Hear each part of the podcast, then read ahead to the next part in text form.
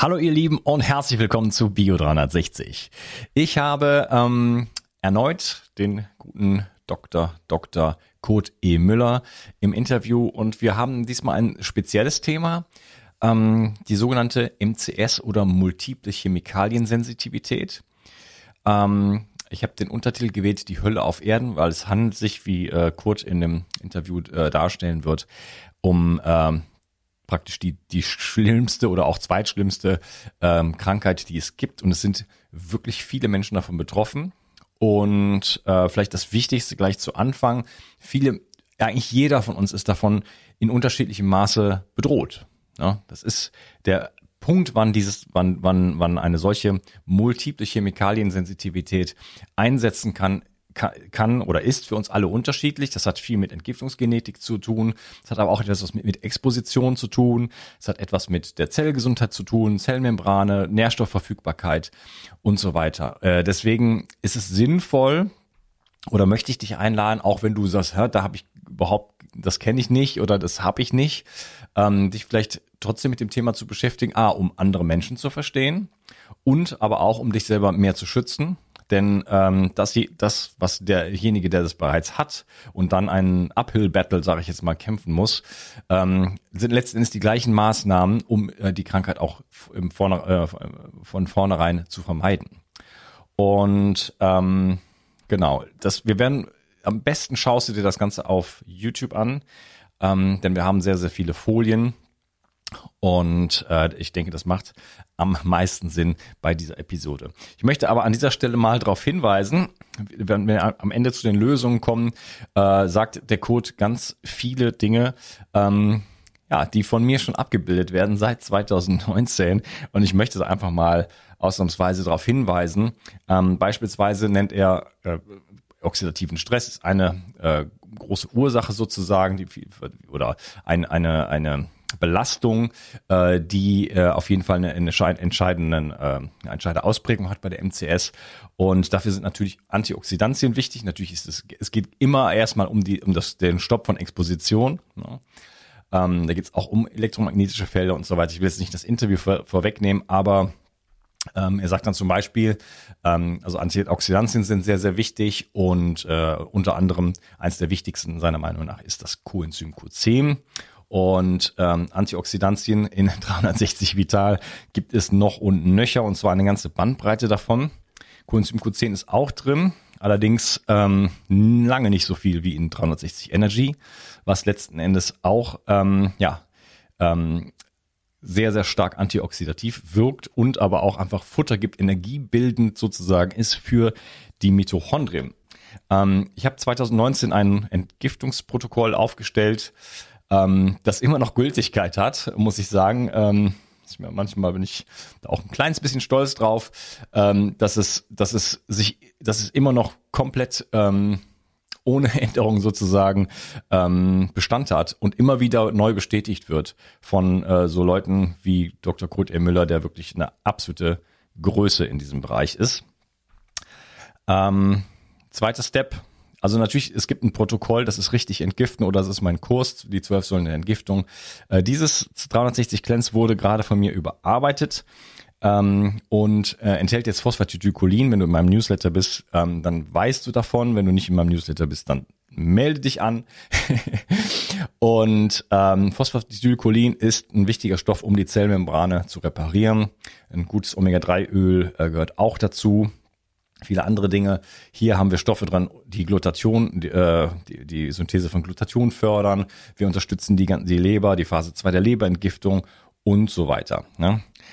Ähm, das sind also ganz, also für jemand wie mich beispielsweise, der eine sehr schlechte Entgiftungsgenetik hat, ist das einfach der tägliche ähm, Schutz und die, der tägliche Support, den mein Körper braucht, um trotz äh, immer noch relativ hoher Belastung ähm, gut klarzukommen und ja, ich bin dabei, die Belastung zu reduzieren, aber ich bin halt jemand, der sie wirklich schlecht los wird und deswegen ähm, bin ich beispielsweise äh, eigentlich extrem MCS gefährdet, ja, muss man sagen.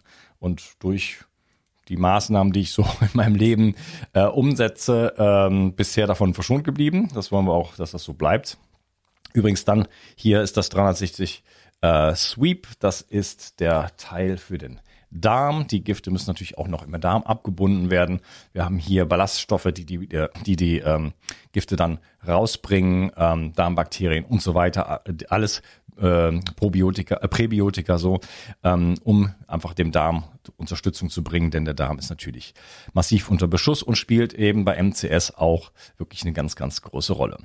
Mit diesen Worten, ähm, ja, lade ich jeden ein, auch wenn du sagst, das Thema ist mir noch fremd, da reinzuhören, denn es ist wirklich äh, wichtig und ähm, wir brauchen einfach auch ein bisschen mehr Awareness, sag ich jetzt mal, ähm, was diese Krankheit angeht, weil es sind wirklich viele Menschen davon betroffen, in unterschiedlichen Schweregraden und die Krankheit wird offiziell praktisch gar nicht ähm, anerkannt und das ist ein Drama und äh, ja, wir brauchen da ein bisschen mehr Bekanntheit und ähm, auch dann entsprechende Lösungen. Viel Spaß mit dieser Episode. Schon Hippokrates wusste, die Gesundheit liegt im Darm. Die Bakterien in deinem Darm bilden den Großteil deines Immunsystems, produzieren Vitamine, Neurotransmitter wie Serotonin und Melatonin und sorgen damit auch für dein Wohlgefühl und innere Ausgeglichenheit. Daily Gut von Brain Effect ist ein fruchtiges Getränkepulver, das nicht nur gut schmeckt, sondern auch 9 Milliarden Darmbakterien enthält. Außerdem enthält es Präbiotika, die die wertvollen Darmbakterien gleich noch füttern. Daily Gut ergänzt sich auch gut mit Brain Effect Guard, da es unterschiedliche Bakterienstämme enthält. Du kannst also morgens Daily Gut und abends Guard nehmen. So kannst du ganz einfach täglich deinen Darm unterstützen, denn für den Darm kann man gar nicht genug tun. Und das Beste ist, mit dem Gutscheincode BIO360 bekommst du einen satten Rabatt auf deine Bestellung. Den Link findest du wie immer in den Show Notes. Hol dir jetzt die wohlschmeckende Unterstützung für deinen Darm. Bio 360. Zurück ins Leben. Komm mit mir auf eine Reise. Eine Reise zu mehr Energie und fantastischer Gesundheit. Ich möchte dir das Wissen und den Mut vermitteln, den ich gebraucht hätte, als ich ganz unten war. Dabei will ich dir helfen, wieder richtig in deine Energie zu kommen. Zurück ins Leben. Hallo Kurt, schön, dass du hier bist. Hallo Umkas, guten Morgen. Schön, dich nach langer Zeit mal wiederzusehen. Das freut mich auch. Ähm, und wir beide haben uns ein Thema ähm, vorgenommen, was gar nicht so fürchterlich schön ist. Äh, es geht um MCS, multiple Chemikaliensensitivität. Ähm, das ist ein ja, Krankheitsbild, was ja in, mit unserer modernen Umwelt erstmal zu tun hat, ähm, was sehr, sehr schlimm sozusagen äh, ist für den Betroffenen. Und darüber wollen wir heute sprechen. Äh, das sind erstaunlich viele Menschen, die darunter leiden. Und das ist so ein bisschen einfach mal auch der Versuch, das noch ein bisschen mehr ins, ja, ins Licht der, der, der Öffentlichkeit zu bringen, dass auch andere Menschen wissen, die damit vielleicht kein, kein, die nicht betroffen sind, dass es sowas gibt und dass es viele Menschen gibt, die darunter leiden und vielleicht sogar jemand kennen, der darunter leidet, ohne es zu wissen. Bevor wir einsteigen, vielleicht kannst du dich mal ein bisschen vorstellen und wie, was hast du mit dem Thema zu tun? Wie bist du dazu gekommen? Ja, mein Name ist Kurt Müller. Ich bin von der Grunddisziplin her Dermatologe, Berufsdermatologe, Venerologie, klinische Umweltmedizin, habe inzwischen Stressmedizin noch dazu genommen, funktionelle Medizin. Das sind Fächer, die ergänzen sich sehr gut. Und mit dem Bereich Umweltmedizin und MCS bin ich äh, deutlich über 30 Jahre bereits befasst und vertraut war deshalb auch in den USA gewesen bei Bill Ray und anderen, um mich kundig zu machen und vorzubereiten für diese Thematik, die damals in Deutschland noch gar nicht äh, repräsentiert war. Die Krankheit ist so neu nicht, wie wir das alle glauben. Äh, Randolph, ein Amerikaner, äh, beschrieb das Krankheitsbild Anfang der 50er Jahre, kurz nach dem Zweiten Weltkrieg eigentlich erstmals und sein Schüler Bill Ray nahm das Ganze dann auf, hatte hm, eine erste Klinik für diese Thematik. Und äh, zu dieser Zeit gab es in Deutschland noch gar nichts, obwohl die Krankheit längst präsent war. Äh, es ist richtig, was du gleich am Anfang gesagt hast, hast und ich komme später noch mal genauer darauf. Es ist eine besonders schwere Krankheit. Und ich habe ja in einer Arbeit am Robert Koch Institut war ich der wissenschaftliche Beirat und da wurde MCS klassifiziert als eine der schwersten aller uns bekannten Krankheiten. Insofern ist es erstaunlich, dass es in dieser Zeit von 1950 bis jetzt international nicht gelungen ist, diese Krankheit als äh, feste Krankheit zu etablieren. Wir werden im Verlauf unseres Gesprächs noch sehen, warum das so ist, welche Strömungen es gibt, die das verhindern wollen, warum das bis heute klappt und warum diesen Patienten wirklich so viel Unrecht geschieht. In meinem Buch, wenn der Staat der Pate ist, schreibe ich für die MCS-Kranken, sie sind die Leprakranken der Moderne. Sie werden aussortiert, sie werden isoliert, sie werden sich selbst überlassen und in der Gesellschaft gibt es keine Strukturen, die sich ihrer Problematik annimmt. Ich würde ganz gern, ehe wir äh, uns äh, dem genauen Thema zuwenden, auch mal eine Grundüberlegung anstellen. Warum sind Dinge so, wie sie sind? Und ist das so, wie wir es handhaben, normal? Ist das, was passiert, überraschend oder ist es gar nicht so überraschend? Und da habe ich diesen Satz hier an, Anfang, äh, an den Anfang gestellt. Die Biosphäre hat über Milliarden Jahre die Entwicklung von Lebewesen wesentlich beeinflusst. Inzwischen beeinflusst der Mensch die Biosphäre ganz entscheidend. Die Fähigkeiten, damit umzugehen, sind entgegen der allgemeinen Vorstellung archaisch geblieben. Das heißt, wir und das weißt auch du nur zu genau aus dein, deiner Sicht in die funktionelle Medizin. Die Prozesse, die ablaufen, sind nicht neu. Die sind sehr, sehr lange etabliert und unser Handwerkszeug ist ein alter Handwerkskoffer. Der Mensch wird wie andere Arten und das Klima auch Opfer des von ihm vorgegebenen Tempos der Änderung und der Umweltbedingungen. Seine Adaptation kann damit nicht Schritt halten. Das heißt, die Dinge haben erheblich an Geschwindigkeit äh, und Komplexität äh, gewonnen. Und die Instrumente, mit denen wir damit umgehen, die sind nicht im gleichen Maß gewachsen oder der Körper hat nicht neue Strategien entwickeln können. Ich habe hier links dargestellt, was so die Basis war, an der wir uns evolutionär entwickelt haben. Da waren Dinge natürlich vorgegeben. Das Licht, es gab auch da elektromagnetische Felder, was die Industrie gern dazu benutzt, zu sagen, ihre seien ja ungefährlich, weil schwächer als die natürlichen und nicht verstehend, dass alles, woran wir evolutionär entwickelt sind, natürlich nicht gefährlich ist, denn wir haben uns ja daran entwickelt. Etwas, was Neues, kann durchaus schwächer sein und dennoch gefährlicher, weil es einfach neu ist und wir nicht daran entwickelt sind. Die Gegebenheiten auf der Erde äh, waren da. Das Wasser hat eine ganz bestimmte Zusammensetzung und Funktion. Die Atmosphäre wechselte auch im Verlauf der Zeit, was ausgesprochen starke evolutionäre Folgen hatte. Es kamen Zellen dazu, Viren, Bakterien, Parasiten, Schimmel. Und als letztes spreche ich die Nahrung an als Fremdes. Das heißt, es gab fremde Dinge, mit denen mussten wir uns arrangieren. Und da gab es zwei Möglichkeiten. Entweder wir erwehren uns oder wir treffen ein Arrangement. Nehmen wir mal bei den Bakterien. Die Mikrobiombakterien sind natürlich auch Bakterien, aber wir haben mit ihnen eben eine Koexistenz gegründet und wir brauchen sie plötzlich. Und zu glauben, dass Viren nur Feinde waren, gerade in der heutigen Zeit ist auch verkehrt. Wir haben Virus-DNA eingebaut in unsere Konzepte und haben auch von Viruskontakten evolutionär profitiert. Und wir können noch heute in der DNA Segmente nachweisen, die eigentlich von Viren evolutionär eingebracht sind. Ja, Dr. Zack Bush hat äh, mal im Interview mit mir gesagt, äh, Viren sind wie Updates. Ja? Das die, die updaten unser Betriebssystem sozusagen. Ja, ja. Die Nahrung habe ich dazu genommen, denn die Nahrung war ja etwas Fremdes wir äh, stecken äh, von dem äh, gefangenen Hirsch das Fleisch in uns rein. Wir nehmen die Beeren, die wir sammeln. Das sind alles fremde Dinge. Da taten wir gut daran, uns nicht derer zu erwehren, sondern sie uns zu arrangieren. Und ich stelle dann hier rechts die Frage, gibt es evolutionär entwickelte Mechanismen bei Menschen, die sich wie das Thema einer Fuge von Bach in Variationen immer wiederholen? Das werden wir uns noch ansehen. Das heißt, das sind Abläufe, die äh, in vielen, vielen Prozessen in gleicher Weise gebraucht werden, nützlich, die aber auch überfordert werden können, wenn sich die gesamte Welt ändert. Ich habe auf dieser Folie jetzt dargestellt, was hat sich in den letzten 150 Jahren denn getan? Diese Zeit bis dahin hat 3,5 Milliarden Jahr, Jahre gebraucht.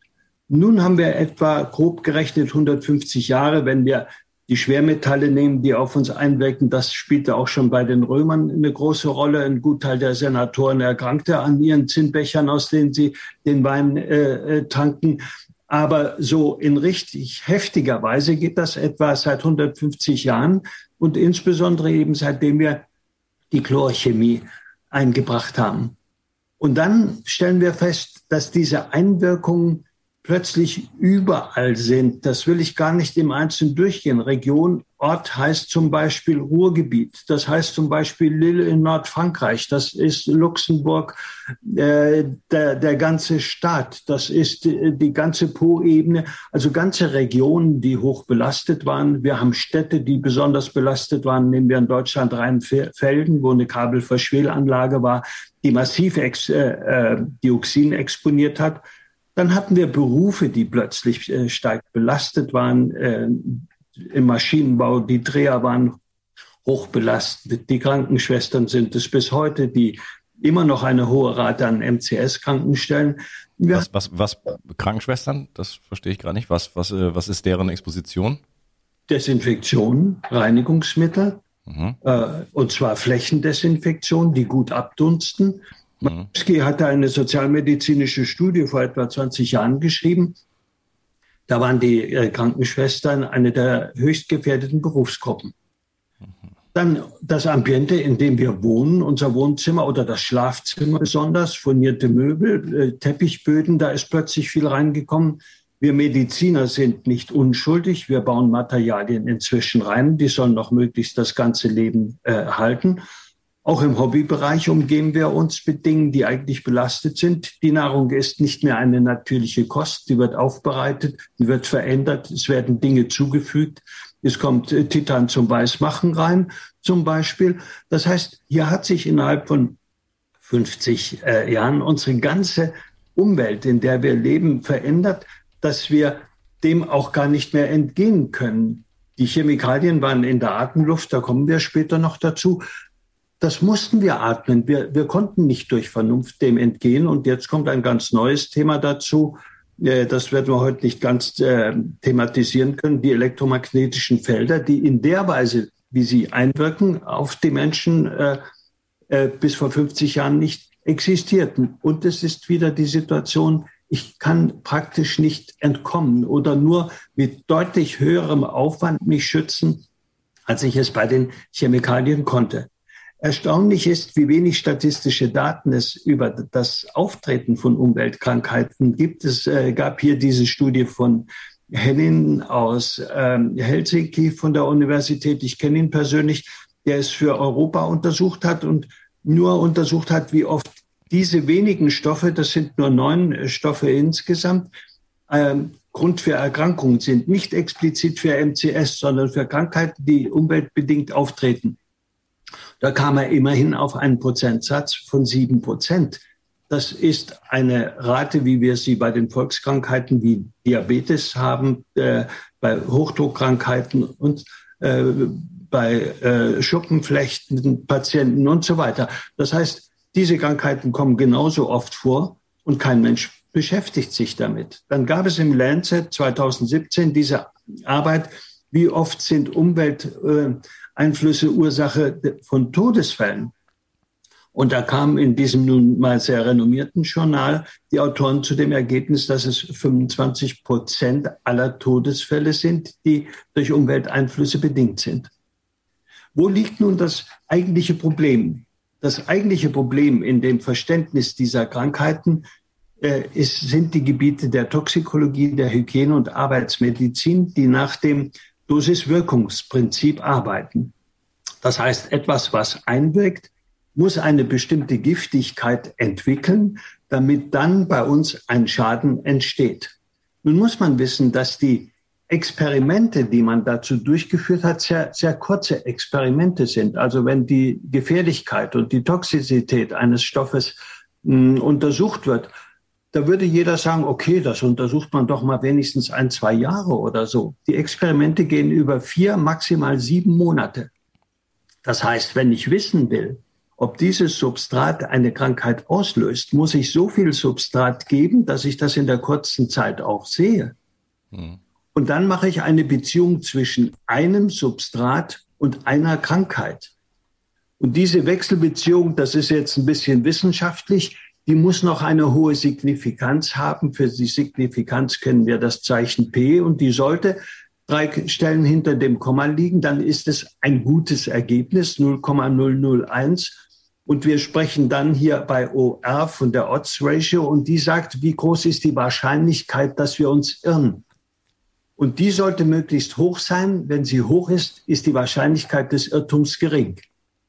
Wenn diese Wechselbeziehung besteht, geht die Toxikologie und in der Folge die Hygiene und die ganze Arbeitsmedizin davon aus, dass die Krankheit etwas mit der Einwirkung zu tun hat.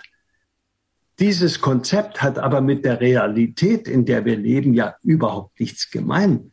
Wann leben wir schon in dieser Ein-Stoffwechselbeziehung? Das gibt es auch ähm, äh, mal, wenn wir an Bufall in äh, Pakistan denken, wo Schwefelwasserstoff austrat und 3000 tot waren da war eine solche Wechselbeziehung gegeben. In kurzer Zeit hohe Substratmenge mit Todesfolge bei einer Masse von Menschen.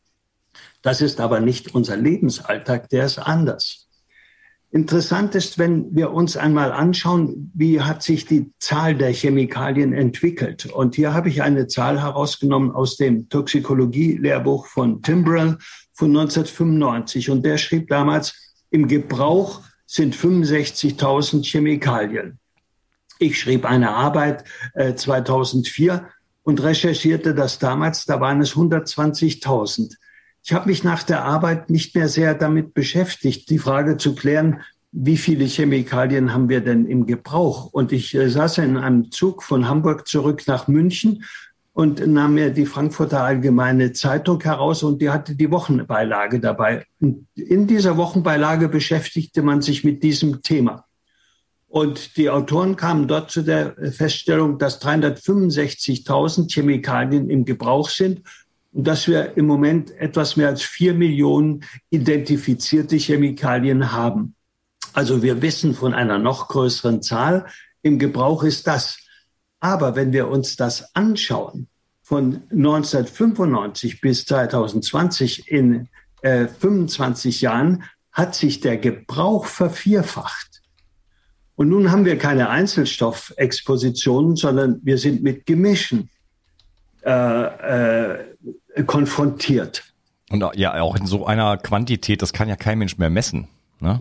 Ist der Punkt, aber wir wissen gar nichts zu den Interaktionen. Es gibt äh, grobe Untersuchungen von der, der Frau Professor Otte, äh, die sich um das Thema gekümmert hat und die konnte eins zeigen. Also einmal konnte sie zeigen, dass wir völlig limitiert sind in der Zahl die Stoffe, der Stoffe, die wir beforschen können.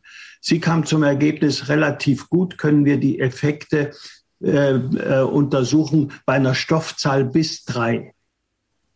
In, unter guten experimentellen Bedingungen bei einer Stoffzahl bis fünf. Über fünf geht nichts. Nun haben wir im Salat schon elf Stoffe drin, in der Regel, wenn wir einen Salatkopf kaufen. Hm?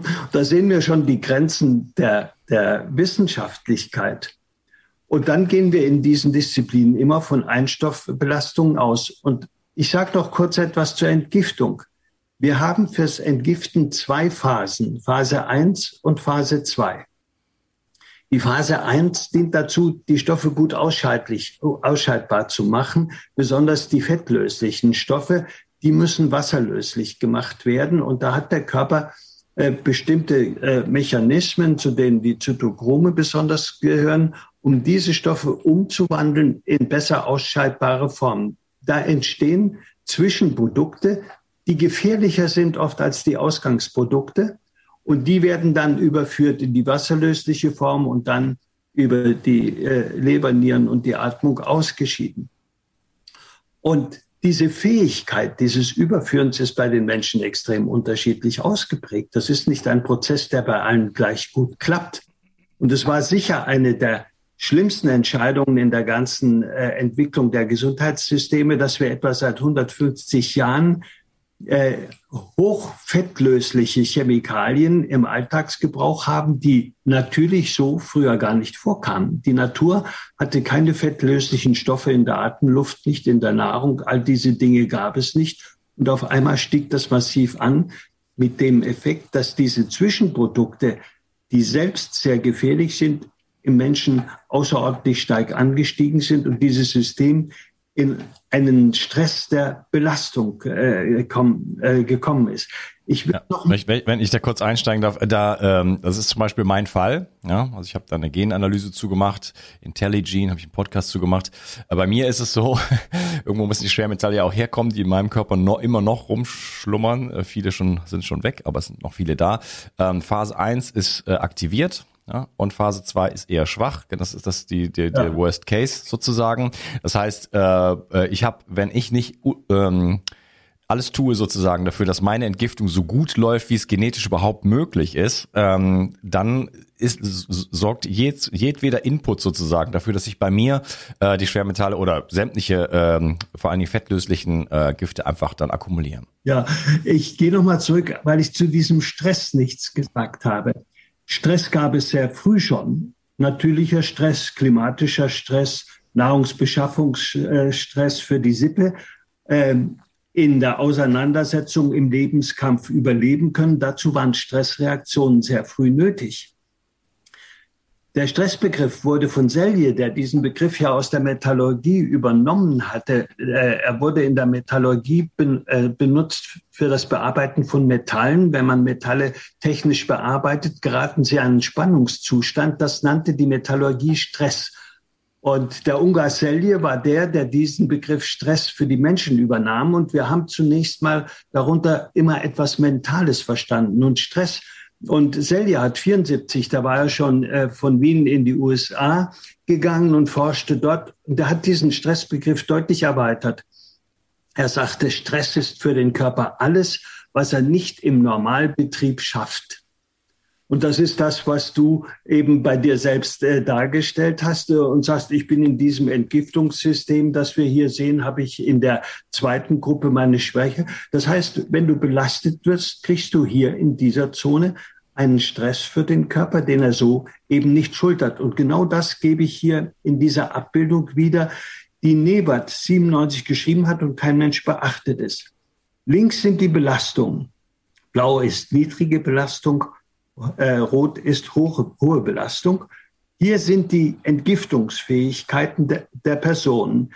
Diese Person hat eine gute Entgiftungsleistung in der Phase 1 diese hat eine niedrige in der Phase 1 und äh, das gleiche nochmal bei niedriger Belastung. Jetzt gucken wir uns mal an, was da passiert in Abhängigkeit von den Stoffen, äh, die wir abbekommen. Wir nehmen eine Person, die wird hoch belastet durch eine Chemikalie und hat folgende Gegebenheiten. In der Phase 1 eine niedrige Aktivität. Sie produziert langsam gefährliche Zwischenprodukte und anders als du eine hohe Leistung in der Phase 2. Dann belaste ich diesen Menschen hoch und er gehört in der Risikogruppe zu einer Gruppe, die wenig Risiko hat. Die äh, Arbeitsmedizin nennt das Healthy Worker Effekt, also gesunde Arbeiter. Das sind die, die am Arbeitsplatz hoch belastet sind und gar nicht krank werden und die dann immer als Muster genommen für, werden für alle übrigen und sagen, die, die krank werden, können ja das nicht daher haben, denn der Herr sowieso an dem Arbeitsplatz, dem geht es gut und der ist mit dem gleichen belastet. Mhm. Und dann gibt es das Umgekehrte. Wir nehmen hier eine niedrige Exposition, eine hohe Entgiftungsleistung hier und eine niedrige wie bei dir in der Phase 2. Und auf einmal wird eine Person, die niedrig belastet, gehört hier in die Hochrisikogruppe hinein, obwohl sie am Arbeitsplatz ganz wenig Belastung hat. Vor Gericht wird diese Person immer verlieren und das geht den äh, MCS-Kranken so, weil gesagt wird, das kann doch nicht sein. dass einmal ist die Belastung von Haus aus niedrig und die anderen sind ja alle gesund. Und hier sehen wir, wie individuell das Krankwerden ist und dass wir das nicht nach festen Schemata äh, beurteilen können. Es ist dann noch so, dass der Körper gar nicht einheitlich in allen Organen gleich entgiftet. Ich habe hier das mal am Beispiel der, des Pentachlorphenols, eines Holzschutzmittels, äh, dargestellt, dass für die Entwicklung von MCS-Kranken in Europa eine entscheidende Rolle in den 60er, 70er bis Mitte 80er Jahre, bis es verboten wurde, gespielt hat. Also ein Großteil der MCS-Kranken der damaligen Zeit erkrankte zum Beispiel infolge der im Hausbau verwendeten Holzschutzmittel, äh, die bei den Ständerwänden in, in den Fertighäusern verwendet wurden. Aber Pentachlorphenol wird im Gehirn anders entgiftet als im Rest des Körpers. Das Gehirn nimmt einen Stoff aus dem Glutationsystem. Ich denke, bei dir ist das Glutationsystem äh, bei den Metallen wahrscheinlich auch etwas schwächer gewesen in deiner, ich weiß nicht, ob du dazu was sagen willst. Äh, also diese, und bei diesem Glutationsystem gibt es verschiedene Arten und dieses P1 entgiftet das Gehirn, während der Körper durch die Glucuronidierung entgiftet wird. Das heißt, wenn ich jemanden mit Pentachlorphenol belaste, dann entscheidet nicht allein das Pentachlorphenol, äh, wie er krank wird, sondern auch die Art der Entgiftung. Fehlt ihm dieser Stoff GSTP1, wird er Hirnprobleme äh, bekommen. Das gucken wir uns später noch an. Geht bei ihm die Glucuronidierung nicht gut, wird er im Körper äh, Probleme bekommen, insbesondere im Leberbereich. Ja, ja die Glutathion-S-Transferase ist bei mir auch belastet. Man kann ja auch, es ist ja, das ist ja das, ähm, ja, ich sag mal, perverse ist ja sogar, dass die Schwermetalle auch solche Schäden dann wiederum verursachen. Ne? Ja, das Glutationsystem ist für die Schwermetalle das zentrale Entgiftungssystem. Ja, ja, aber umgekehrt sind, sind, sind halt auch die, äh, die Schwermetalle ähm, schädigen auch die Entgiftungssysteme. Ne? Es ist Natürlich, nicht nur, es ist nicht nur, dass die einfach überlastet sind und die kommen nicht mehr hinterher, sondern die, die leiden auch darunter, dass wir diese viel zu hohen Expositionen haben. Ist so. Und äh, ich habe, glaube ich, an einer, das steht, glaube ich, vorhin sogar drunter. Es ist so, wenn ich ein Molekül für eine Entgiftung verwendet habe, steht es mir für anderes nicht mehr zur Verfügung. Also ich kann es nicht zweimal verwenden. Nee, da habe ich das meist dabei. Das heißt, wenn ich Moleküle verbrauche fürs Entgiften, äh, fehlen sie mir natürlich für den endogenen Stoffwechsel. Glutathion ist ja nicht entwickelt, um Amalgam zu entgiften, sondern es ist entwickelt, um den Intrazellulärraum zu reinigen und Dinge nach außen zu äh, transportieren. Das ist seine eigentliche Aufgabe. Ja, das heißt, das heißt, jemand wie ich, der muss natürlich äh, ganz, also damit ich nicht irgendwann mal MCS habe, äh, muss ich äh, erstmal schauen, dass ich eine niedrige Exposition habe. Genau ja. das. Ja. Deswegen habe ich zum Beispiel äh, ein äh, metallfreies Biobett und so weiter und schaue irgendwie, also ich meine, ganz perfekt ist, ist alles nicht. Ich bin ich bin auch zum Glück irgendwie nicht so richtig empfindlich, aber schau schon, dass ich so giftfrei wie möglich natürlich lebe in jedem Bereich und äh, äh unterstütze natürlich beispielsweise meine Phase 2 der Leberentgiftung. Ja, äh, wir kommen am Ende bei der Therapie noch dazu, aber ich gehe schon auf das ein, was du sagst. Die Vermeidung ist der erste Schritt von allem, was ich tue. Und dann kam später noch äh, äh hinzu, dass wir festgestellt haben, dass es Stoffe gibt, die gar nicht linear wirken. Die Toxikologie sagt, je mehr ich von einem Stoff gebe, desto stärker der, der Effekt. Und es ist eben eine lineare Beziehung.